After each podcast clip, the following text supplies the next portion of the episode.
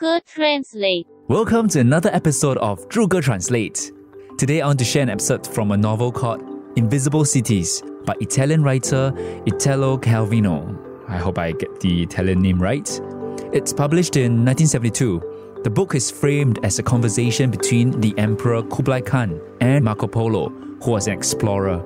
The book consists of brief prose poems describing 55 fictitious cities that are narrated by Marco Polo. So imagine Marco Polo describing the cities that he's visited to Kublai Khan, and here's a part of the conversation. Dawn had broken when Marco Polo said, Sire, now I have told you about all the cities I know. There is still one of which you never speak, the Khan said. Marco Polo bowed his head. Venice, the Khan said. Marco smiled. What else do you believe I have been talking to you about? The Emperor did not turn a hair. And yet, I have never heard you mention that name. And Polo said, Every time I describe a city, I'm saying something about Venice.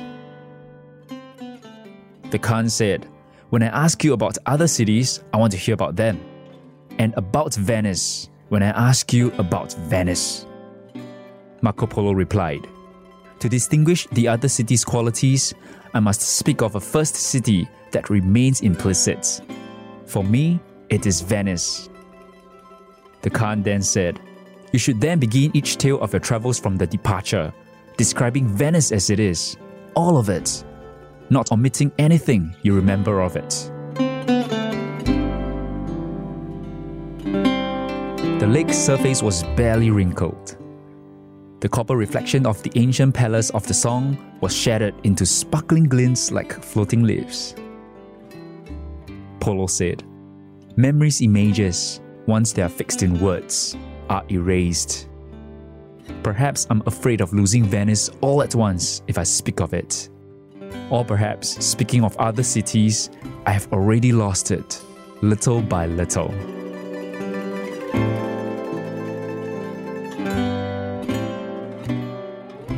And that was an excerpt from Invisible Cities. Maybe this is why we find it hard to talk about our favorite books or favorite movies. I'll give an example. Sometimes I write music reviews. If I really love the album, I take a long time to write the review because I'll agonize over the words, feeling that I'm not doing the album justice. So sometimes we meander around our favorite things and we don't directly talk about it for fear of losing it. We don't want to lose Venice, but we can't stop talking about Venice. So the next time you travel, if and when you travel again, because we're still in the midst of a pandemic, as you revel in the beauty of other countries, just notice that our reference point is always our home country. In my case, Singapore. Implicitly and perpetually, Venice overshadows our every story.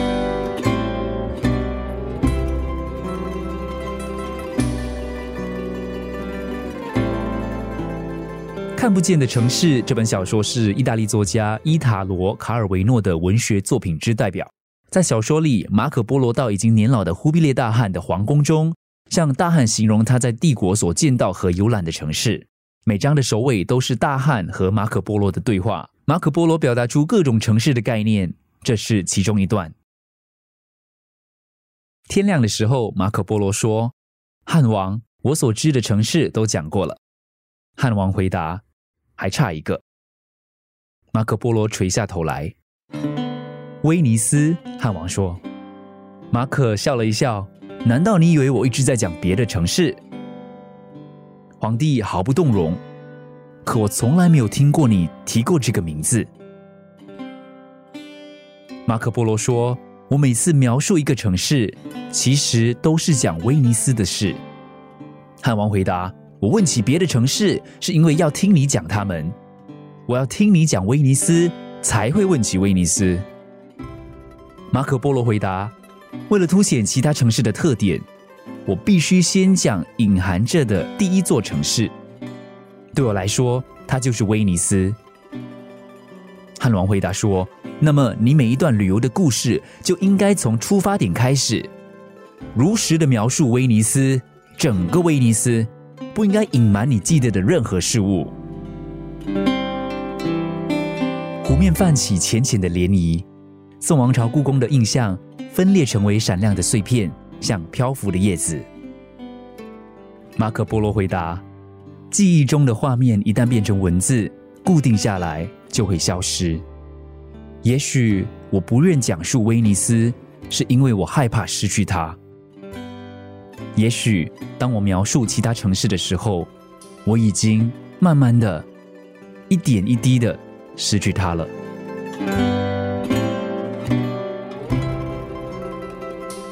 今天分享这篇，因为它跟旅游有点关系。在疫情的期间，很多人的旅游计划被打乱。当我想起之前去过的地方，无论我到哪个城市，都是以自己的祖国为参考点，去感受别的城市。刚好录到这一集的时候，新加坡的国庆日要到了，所以觉得还蛮合时宜的。有时候，对于我们最爱的事物，我们反而无法形容。马可波罗有个威尼斯，你心中的威尼斯又是什么